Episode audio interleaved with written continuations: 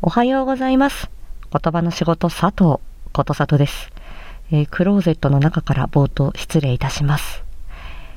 えー本日よりみんなで聞こう夏目京子ということで年末年始に配信したことさと出演作2023の中から夏目京子探偵事務所をピックアップ。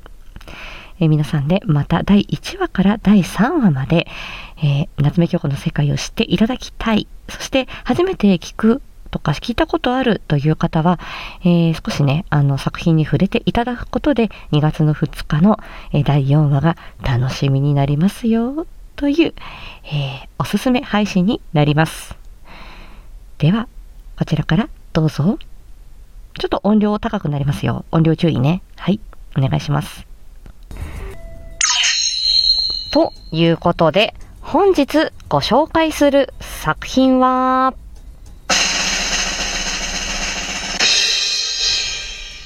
夏目京子探偵事務所第1話です。はい。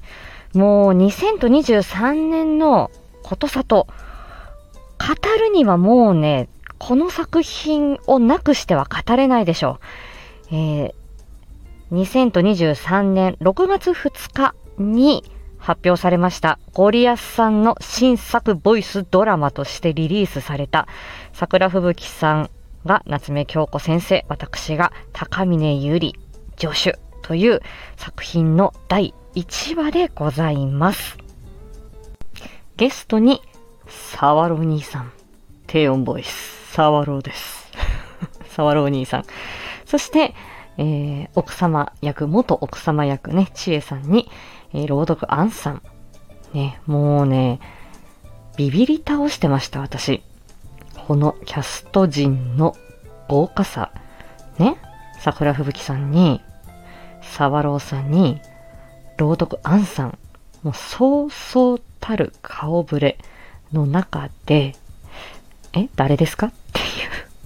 誰ですか？っていう私です。まあこれは、あの、ゴリアスさんが、あのー昔、えー書かれていた小説が原作になっておりまして、強烈な、強気な女探偵、夏目京子、そして助手の、高峰ゆりが、依頼人の嘘を暴いて、で最後にね、えーその解決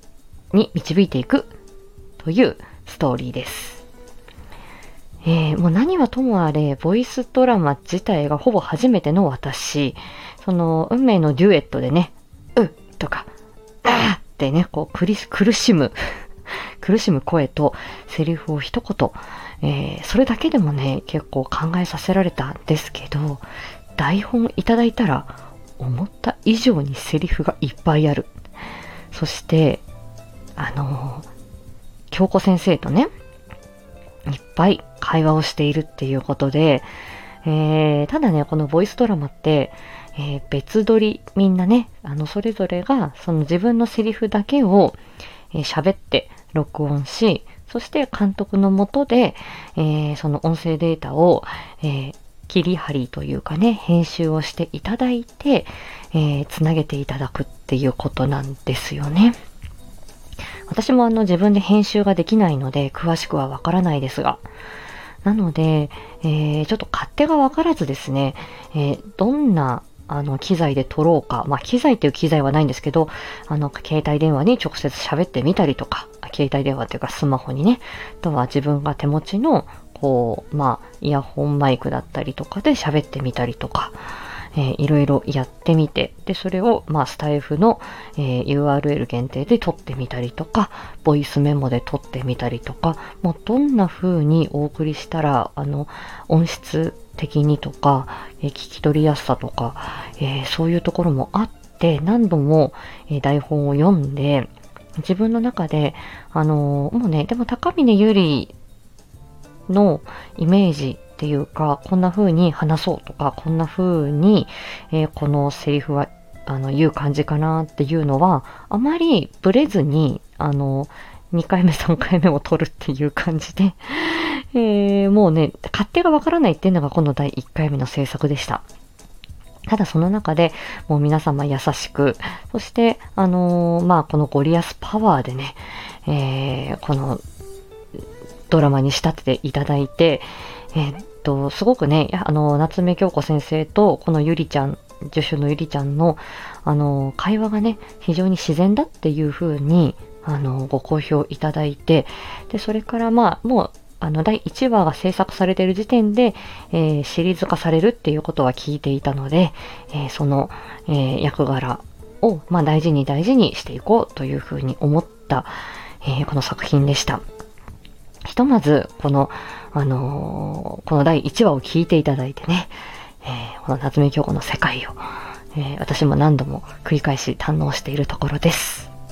ぜひ、え今後もご愛顧よろしくお願いいたします。ということで、今日は、えこの辺にいたします。はい。じゃあ今日も元気に過ごしましょう。まったね。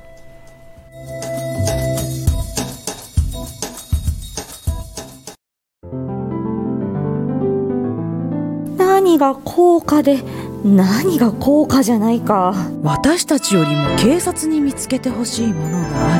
るとか。使用人が勝手に警察に連絡を入れた。